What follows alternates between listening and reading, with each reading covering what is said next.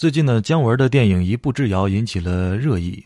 我还没有看这部电影，但是呢，让我想起了在几年前买到的一本书，是叫做《一部电影的诞生》。这部书呢是讲这个姜文的第一部电影《阳光灿烂的日子》诞生的过程，呃，是很不容易的。那么这本书的后半部呢，其实就是这部剧的，呃，各种参与的人，他们对这部剧。写了他们当时的一些感受，其中有一篇来自于当时的编剧王朔，我们一起来分享王朔《阳光灿烂的日子》追忆。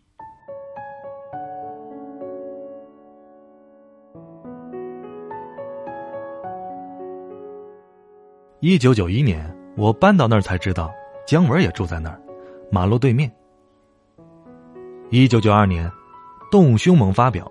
我送了一本收获给姜文看，当时他正在争夺红粉。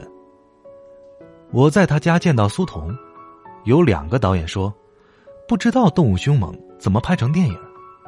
有一个导演说，姜文拍不了这东西。我记不太清是在这之前还是在这之后，在刘晓庆家里见到文俊，姜文说，这是个不错的香港人。他们正在合作拍《龙腾中国》，文俊是制片人。在我家或他家，经常谈起《动物凶猛》这部小说，姜文东问西问的，打听这小说的背景、原型，为什么一定要处理某些事件。我拒绝做编剧，我刚刚写完了大量的小说和电影剧本，写作能力陷于瘫痪，尤其痛恨。给有追求的导演做编剧，惨痛经历不堪回首。我无法帮助姜文把小说变成一个电影的思路，那些东西只能产生于他的头脑。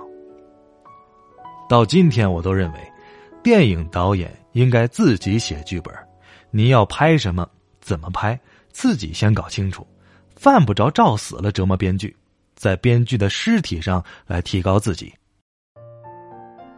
接着，他去美国拍了《北京人在纽约》，次年回来要拍张艺谋的《我是你爸爸》。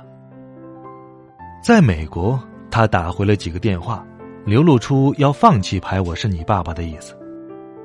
一九九三年，他从美国回来，开始写剧本，名字改为《阳光灿烂的日子》，非常印象的感觉。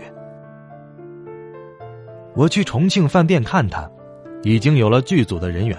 制片主任、剧务什么的，房间里贴满了毛主席、红卫兵们的照片，有一面墙贴的都是美丽少女和酷似姜文的半大小子的照片。文俊从港台两地筹集了一些钱，国内一家公司也出了一笔钱，三等分，凑成了不大不小的投资规模。剧本写了几个月，拿出来的时候比小说还长，大概七万多字。我学习了一下，知道电影剧本怎么写了。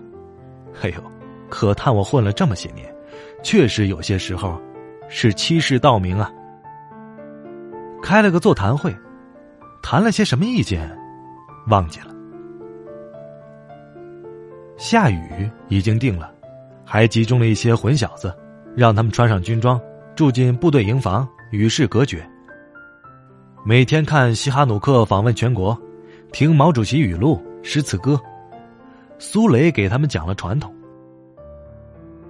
副导演们每天去各个中学、各部队大院来找演员，普遍反映找不到印象当中的男孩子和女孩子，包括已经进组的孩子，就觉得不知道哪儿有点不对。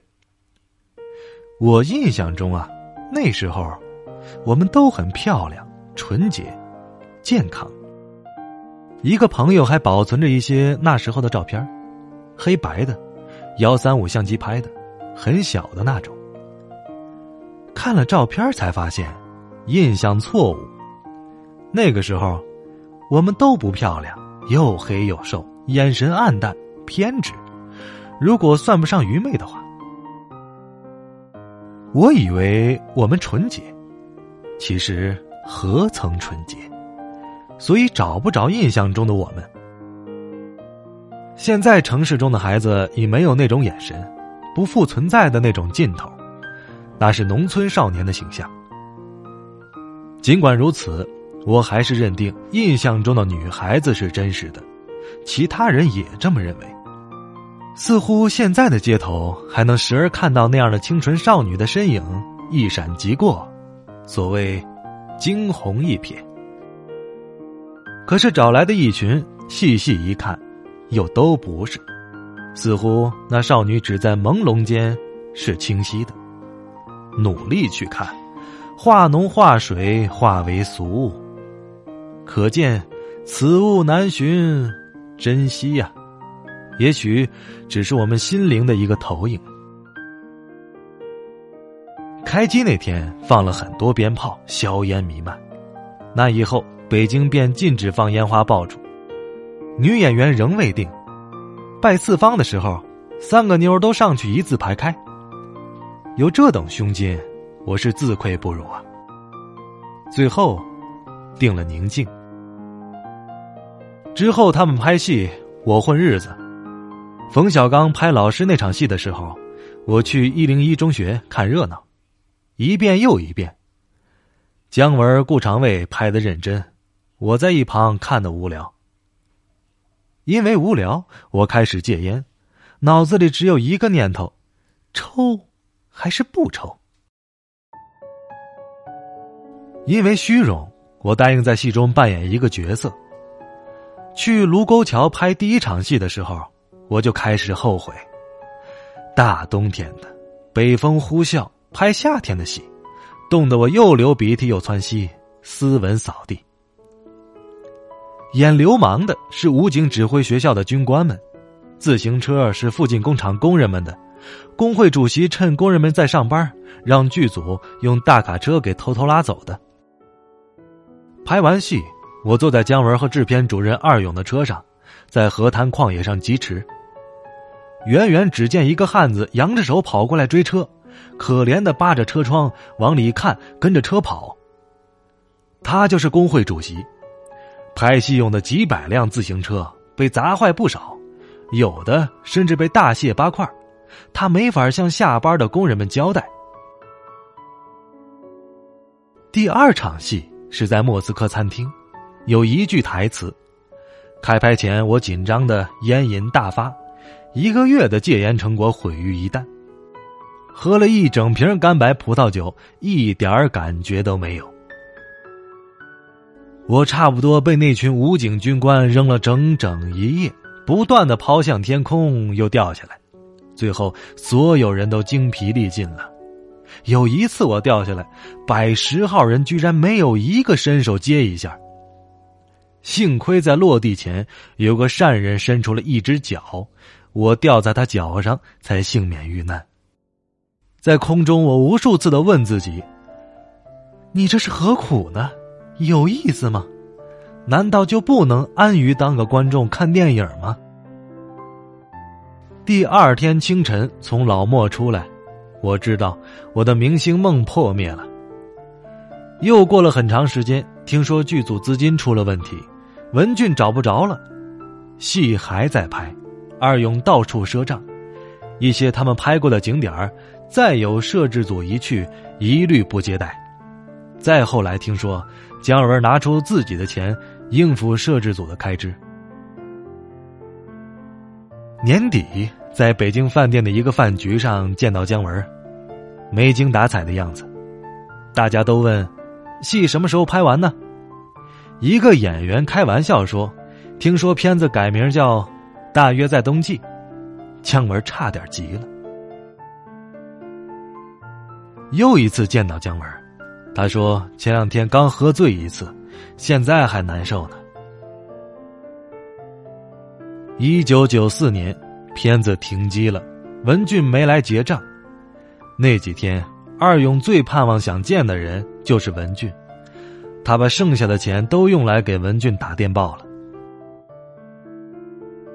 片子后期做到一半一分钱也没了。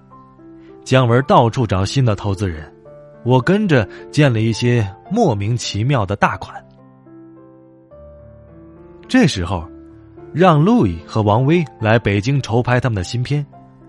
让路易看了双片，以法国人的作风给姜文写了洋洋七张纸的观后感，盛赞。他以取得该片德国版权为条件，安排姜文去德国做后期。九月，片子去了威尼斯。一天夜里，我的呼机响了，上面打出一行字儿，于是我就知道了，片子得了最佳男演员奖。一九九五年，片子在上海首映，鲜花、五星酒店、新闻发布会，我以演员的身份参加了上述活动。接着是北京、天津。阳光灿烂的日子取得了一九九五年国产影片最好的票房纪录，这一切最后以阳光灿烂制片公司成立而告结束。我独自走过你身旁，并没有话要对你讲，我不敢抬头看着你的哦脸庞，你问我要去向何方，指着大海的方向，你的亲切像是给我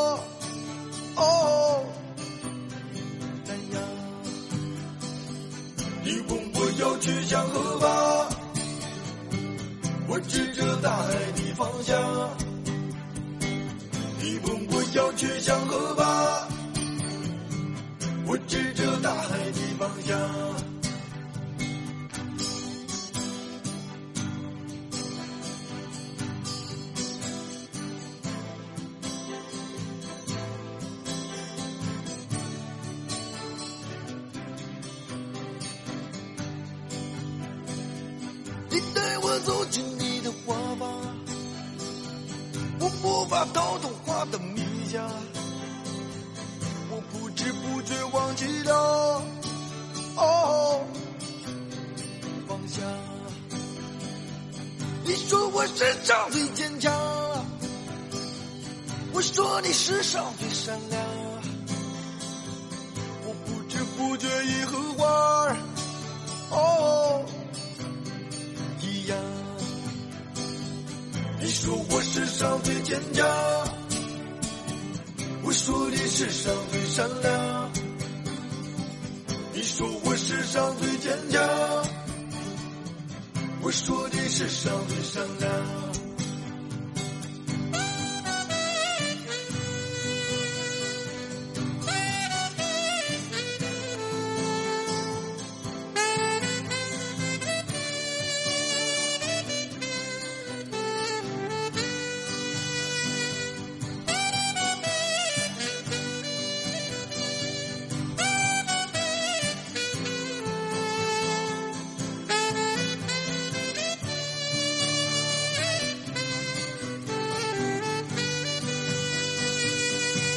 我留在这地方，你要我和他们一样。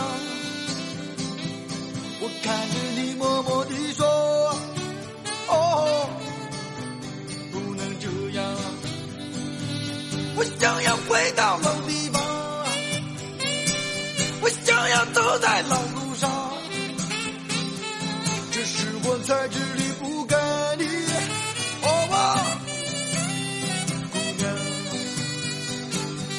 就要回到老地方，我就要走在老路上。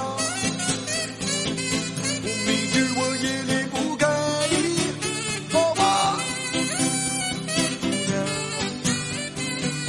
我就要回到老地方，